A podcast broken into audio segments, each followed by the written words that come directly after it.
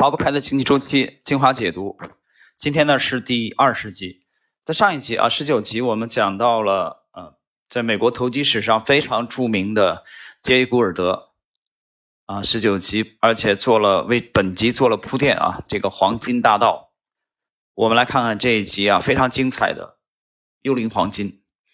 古尔德把大部分的交易都交给一位名叫亨利·史密斯的交易商。史密斯招募了许多呃其他许多交易商，这些交易商又招募了另外一些交易商，结果总共大约有五六十位交易商一起行动，他们一起买进黄金，直到把市场上的黄金几乎全部买完。当市场上已经没有黄金可卖的时候，他仍然利用远期合同继续买进黄金。最后，他手中持有价值四千万美元的黄金合同，另外还有价值一千五百万美元的黄金现货。在这个过程中，金价上涨到了一百四十六美元。这意味着他独自发力就已经迫使美元汇率下跌了百分之八。但是后来发生了一些奇怪的事情，由于某些原因，金价卡在了一百四十六美元。好像有其他什么人在这个价位上大量抛售黄金，亦或是有人已经知道财政部将要出售黄金，通过远期合同的交易，古尔德可以买进比市场上现存数量更多的黄金。然而，这是一个潜在的很难突破的价位。这和古尔德的预期相互矛盾，因为当抛售方必须交割时，他们手中没有那么多的黄金，该到哪里去买黄金来交割呢？当然，他们要向古尔德购买，那时价格就要由古尔德来操纵了。但是既然如此，为什么黄金价格还是停留在一百四十六美元呢？难道是由于格兰特要出售黄金吗？庆幸的是，没过多久，总统看望了戈尔宾。这次，戈尔宾说服了总统不应干预市场。受此鼓舞，古尔德告诉老朋友菲斯克，并邀请他参加这次最精彩的突袭，历史上最大的突袭行动之一。而且，这次行动得到了上至总统下至国会门卫的每一个人的支持。古尔德还让菲斯克负责购买黄金，并且负责把这些谣言传给黄金交易室的同僚。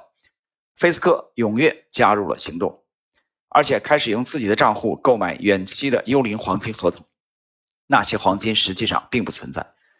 抛售方一边卖空远期交割的黄金，一边希望财政部会释放一些黄金，这样他们就能够以较低的价格来抢购。古尔德告诉菲斯克，格兰特想要看到黄金价格飙升至一千美元。菲斯克很快就把这个谣言传给了其他交易商。当公众都参与进来的时候，时机就成熟了。（括弧）诚如约翰·斯图尔特·穆勒曾经预言的那样。很快，牙科医生、店主，甚至全国各地的农民都在预期黄金价格还会进一步上涨。于是，这些人也尽可能的买进黄金。这股抢购黄金的新热潮猛烈的冲击着那些专门做空的卖家。这些卖家要将合同平仓，就只好不惜血本的买进黄金。于是，一百四十六美元的价格 屏障崩溃了。此时，古尔德已经不再买进黄金。他知道机会稍纵即逝，于是开始出售黄金。菲斯克对此一无所知，他的账户还在继续买进黄金。实际上，他买进的黄金正是古尔德所卖出的。终于，情况开始出现变化。格兰特给戈尔宾写了封警告信，说财政部将要出售黄金。戈尔宾立刻要求古尔德结清账户，并把利润付给他。古尔德同意了，条件是戈尔宾要对那封信保持缄默。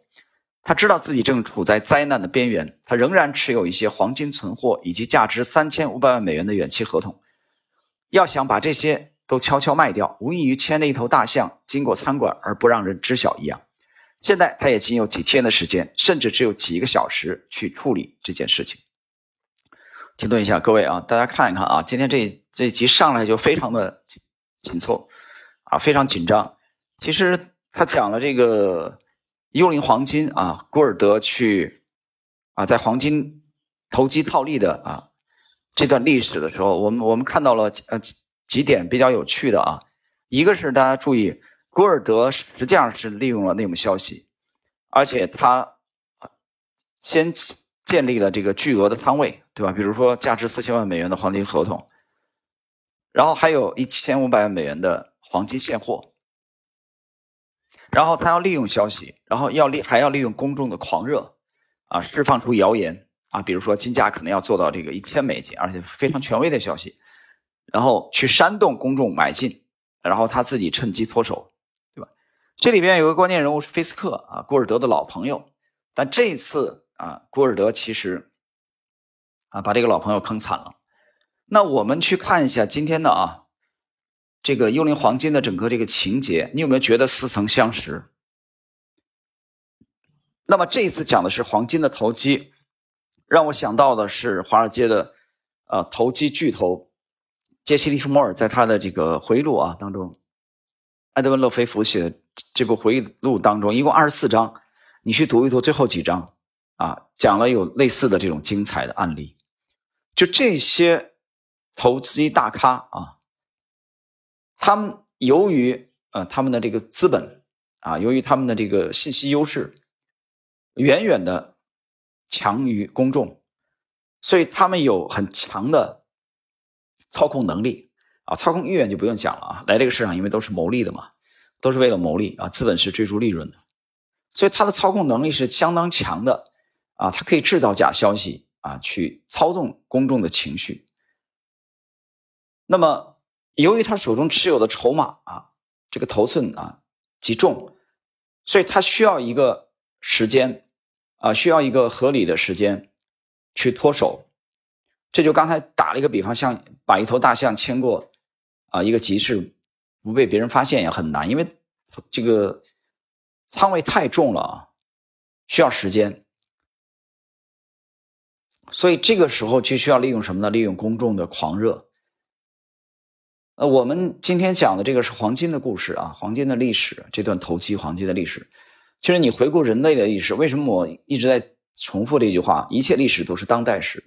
你看房地产的狂热啊，从最早的荷兰郁金香的狂热，我们在开篇的时候就讲了啊。到八十年代的时候，我当时还小啊，我听到了七八十年代这个中国中国东北的这个君子兰的那个狂热啊，狂炒君子兰等等等等啊，太多太多这样的案例了。他利用的其实都是公众的情绪，利用的是公众的这个贪婪与恐惧啊，所以我们去回顾这段历史啊，能给我们其实我觉得有很强的现实意义。好，我们继续。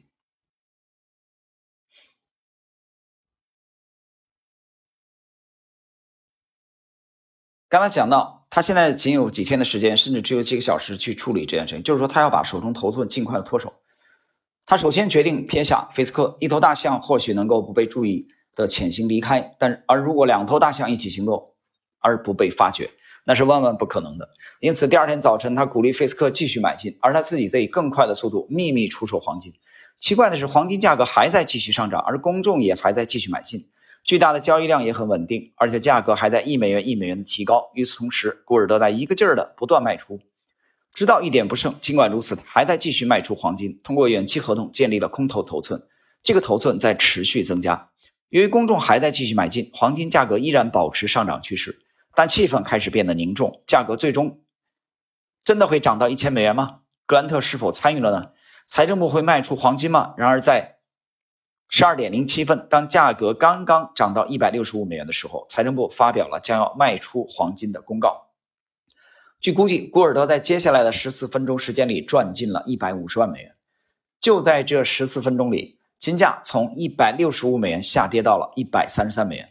于是，所有做多者的浮动收益被一扫而空，做空者从他们的压榨中得救了，而古尔德的计划已经获得了成功。结果，古尔德成了华尔街最让人厌恶的家伙。菲斯克说：“他除了一堆衣服和一双眼睛，便一无所剩。”各位，这就是我们今天第二十集啊，幽灵黄金的这个故事。这段回顾的这段历史啊，非常的简短，但是其实能给我们一个很深刻的警醒。我们看到了这个贪婪的杰伊·古尔德啊，黄金大盗。利用内幕消息啊，利利用这个消息，利用公众的贪婪恐惧，甚至还利用了自己的老朋友菲斯克啊，来获取了不义之财。就是我们去 看一下，呃，回顾人类投机历史上，像这样的案例其实比比皆是。我们今天只不过是啊，在《繁荣的终结》第五章里边，呃，作者给大家展示了这个投机大佬啊古尔德的这个去操纵黄金的故事。我相信认真去听完这一段的听友们啊，你一定会获得啊某种启发。好了，时间关系，我们今天的第二十集就到这里。